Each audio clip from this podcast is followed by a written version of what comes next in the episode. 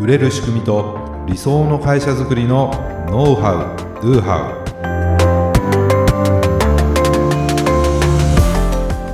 ウこんにちはビズクリエイトの渡辺です。こんにちはビズクリエイトの武井です。今回もよろしくお願いします、はい、お願いします。えー、今日6月30日ということで、はい、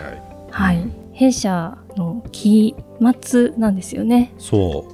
う。20期。20期。20期が終わ終わるんですというこ終わるということですよね。20期ですよ。20期。明日から21期ですよ。当たり前ですけど。もう成人。ね。生まれまあえー、2002年の2月に法人化して、はい、でだから最初の1期っていうのはその年の6月だから、はいはい、数か月だったんですよね、うん、だからまあほん本当はまあ19年目なんですけども、うん、え期でいうと20期っていうことになるんですよ。はい。ね、だけどそのまあ本当そう考えるとまあよくやってきましたねっていう感じもすごくね しますけど、どうでしたか？20期は。20期は。えっともう今年は今年というか今期はあのとにかくいろいろ動いた年だったなと、うん、もうまあえっ、とまだそうですね、えっと、先月あの新あのオートビズの新しい UI を新規のユーザー様にこうあのご提供したりなんかは、はい、えー、してますけれどももうそればっかりの1年だったというかそうですよね。あのすごく働いたなという感じ いやみんな本当にね 頑張ってねいろいろやってきてくれたなっていうのを今振り返るとね、はい、思いますけど、まあ、今期、まあ、僕の中でねあの変革というテーマを掲げて、はい。まあ、いろんなものを、ね、変革していこうということで、まあ、その大きなものがね、うん、オートビズの、まあ、リニューアルというのもありましたし、はい。はい、えー、これから明日リリース予定のね、はい。はい。えー、イベントセミナー管理システムセミカンという新サービスの一般リリースとか、はい、まあ、内部的なことでいうとね顧客管理システムが変わるとか、はい、そうですね、はい、結構大きな動きをもうそうです、ね、この1年はやってきたなという この1年のうちのこの数か月はもうところはね。本当にそうですね、あのもう給与1割増しにしてほしいぐらいに 働いてると思います。いやいやいやまあまあまあ ね、そんな中でね4月からこのポッドキャストも始め。そうですね。もう本当にいろんなことが動き出して、え。ー、YouTube チャンネルも。そうですね。ね、まあ、あのビズちゃんっていうそうですね。YouTube 始めたりとかね、はい、本当にその変革の年だったなと、はい、もう、うん、本当に今のこの中でありがたいことだなっていうことをすごく思いましたね。こんなに大きく動けるっていうのは本当にありがたいことだなっていうふうに、ねうん、本当にねまだまだコロナ禍のね、はい、中において、まあ、大変なね、えー、方もたくさんいらっしゃる中でね、こんだけいろんなことをさせていただいてるっていうのは、もうありがたいなっていうね、ね。感じありますけど、まあ、こんな不確実なね、時代というか世の中だからこそ変革、変わっていくしかないのかなと、そうですね、うん、やっぱり今までの僕らもね小さな成功体験ではありますけどもそういったものがあったりとか、はい、そういうものにこだわりすぎてしまうと、うん、うん、どうしてもその急激な変化にね、うん、やはり順応できないんじゃないかなと。うん。まあ、それを僕もねいつも思ってて、だからすぐなんかぶっ壊したくなるというかね。そう聞くとちょっとあれです。ぶっ壊すってちょっと言い方は、まあ、変えたくなるわけですよ、ひっくり、はい、まあぶっ壊すひっくり返すって感じかな。もう言ってきても、ね、ダーンみたいな感じでひっくり返したくなる衝動によく駆られるんですけども。そうですね。周りが、うん、えひっくり返るの？ってなることは多 々ありますけれども、えー、まあでもね、はい、まあ、そんだけ皆さんも時間もコストもかけてねやってきたものを変えるっていうのはねなかなかこう勇気もやっぱりいるんですよ。はい、だけどなんか違うなっていうその、はい、こう説明のつかないなんていうのが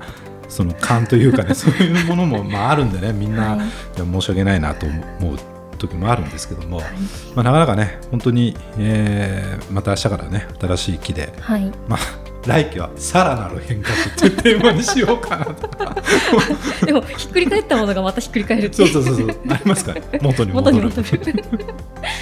まあでもねそういうなんだろう常にこう動かしていくというか、動いていって、まあ、前回のねそのクラフクラフトボスのコーヒー薄くしたらみたいな話ありましたけども、はい。まあ、常にそのニーズとかいろんなものっていうのは変わってますから、うん。それを敏感に、ね、僕らもキャッチ察知してはい。ちゃんとそれをキャッチして自分たちのビジネスどうその変化をね、はい。えーしたらいいかっていうことを常にねもうだからこれでいいはないってことなんですよ。そうですね。変わっていかな常に変わっていかなければいけいないっていうね、ことをまあさらにねはい、はい明日からまたやっていきましょうということですね。そうですね。きちょっとこう身が引き締まはい。る思いですけれど、頑張りましょう。そうですね、頑張りましょう。はい、はい、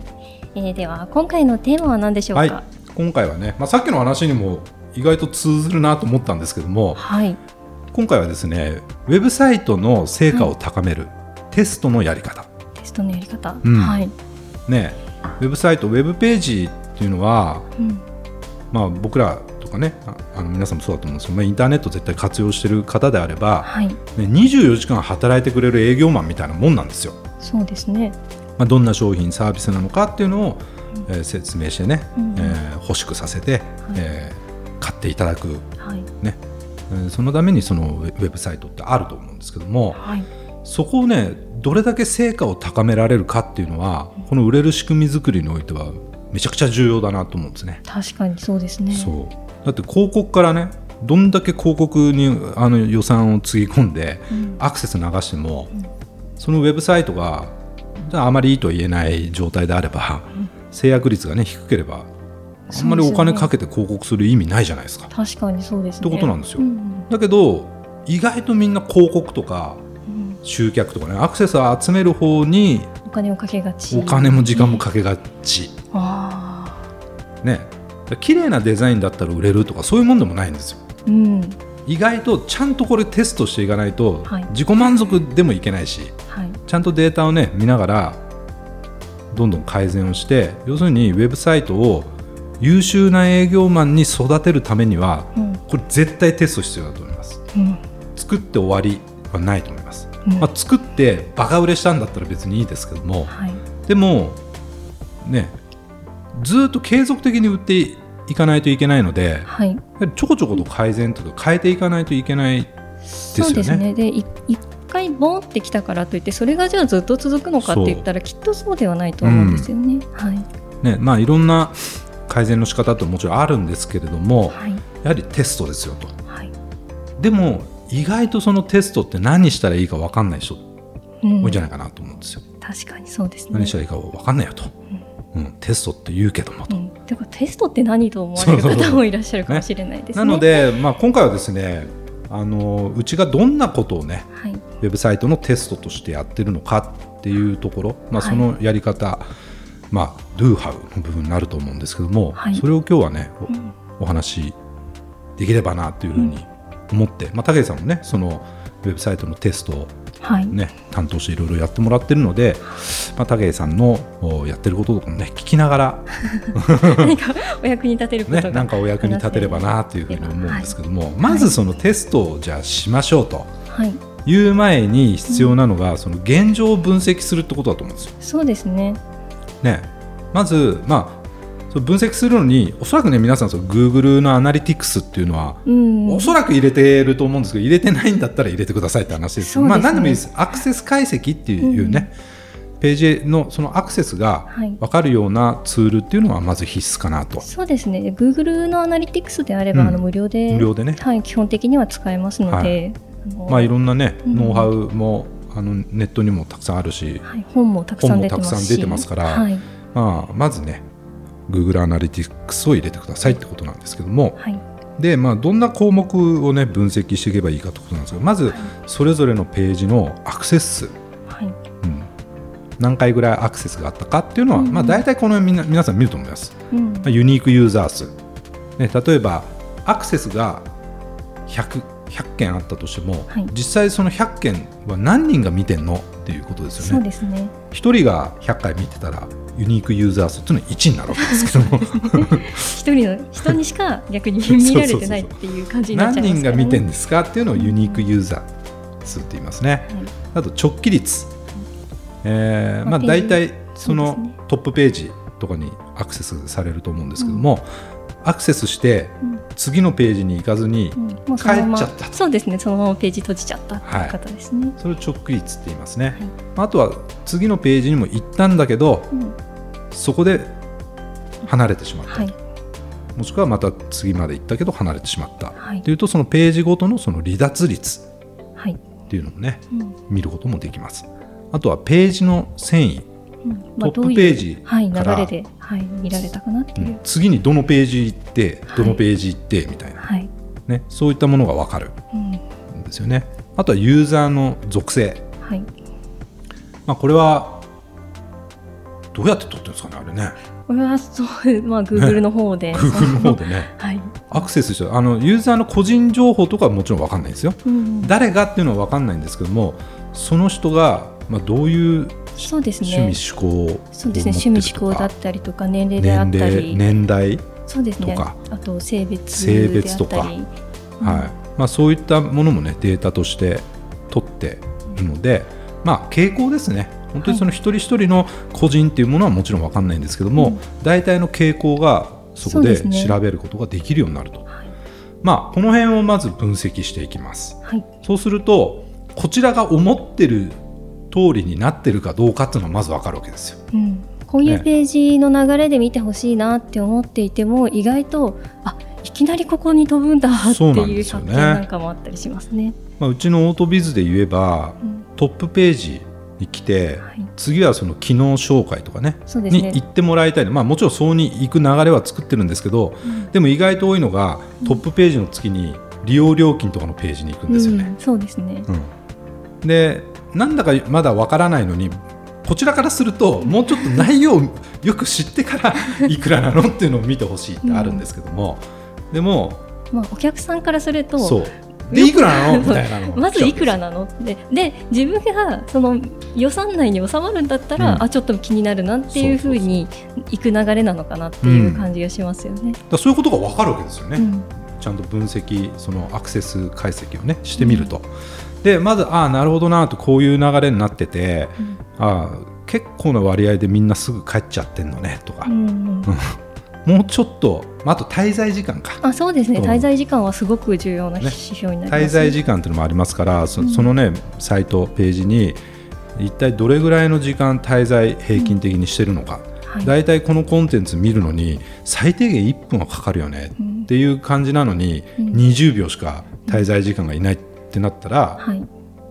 あんま見られてないよねってことです、ね、そうですね。ここはちょっと改善ポイントかなっていうところがそれで分かりますよね、ね、文字多すぎるかなとか、うん、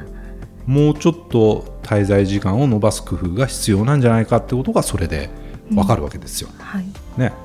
まあ、そうやってまず現状を分析して、えー、それでどこを手を加えていけばいいのかってことを考えてやっていくのが、まあ、テストですってことなんですけども、はい、やはりウェブサイトの成果をどう測るか、うん、それをコンバージョンという言い方をねします、はい、コンバージョン、はい、まあ、転換するというようなね、はい、意味ですけども、えー、要するにそもそもねそのコンバージョンって何なのかってことを考えた方がいいですよと、うん、僕らで言ったらオートビズにお申し込みをいただくっていうのをコンバージョンとしてます、ね、サービスに申し込むっていうのがコンバージョン、はい、えー、でも問い合わせを受けるとか、はい、資料請求をしてもらうとか、うん、うん、何か、えー、メルマガに登録してもらうとか、うん、無料レポートを請求請求してもらうとか、うん、それぞれの、ね、サイトによってその、ね、ゴールが違う、ねはい、まずそのゴールを明確にしましょうと、コンバージョンとなるその指標を明確にしましょうと、はい、じゃないと成果が上がってるかどうかっていうのは分かりませんよねってことですか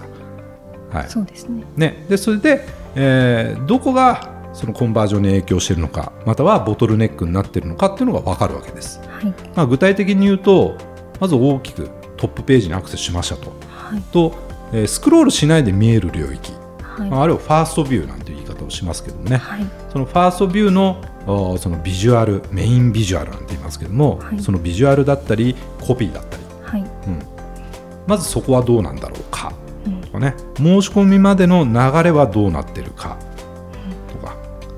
結局そこってすごくコンバージョンに影響するんですよね。そうですね。申し込みの動線が分かりづらくないかとか。そうです、はい、結局どうやって申し込んだらいいか分かんないとかね。うん、あのー、もうそこだけでよく分かんないとすぐ離脱されちゃうんですよ、はい、基本的にね、うん、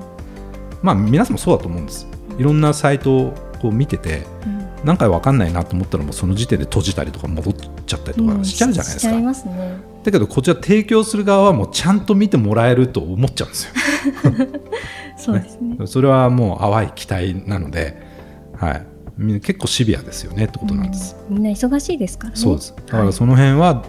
ちゃんとその通りに流れていってるかとか。あとボタン周りなんですね実は、うん、お申し込みのボタンだったりとか何かアクションを起こす。そのボタン周りっていうのは結構コンバージョンに影響してますよっていうことなんですね。すね。はい、ねまあ、そういういくつかの要素があるんですけども、うん、できる限り少ない労力で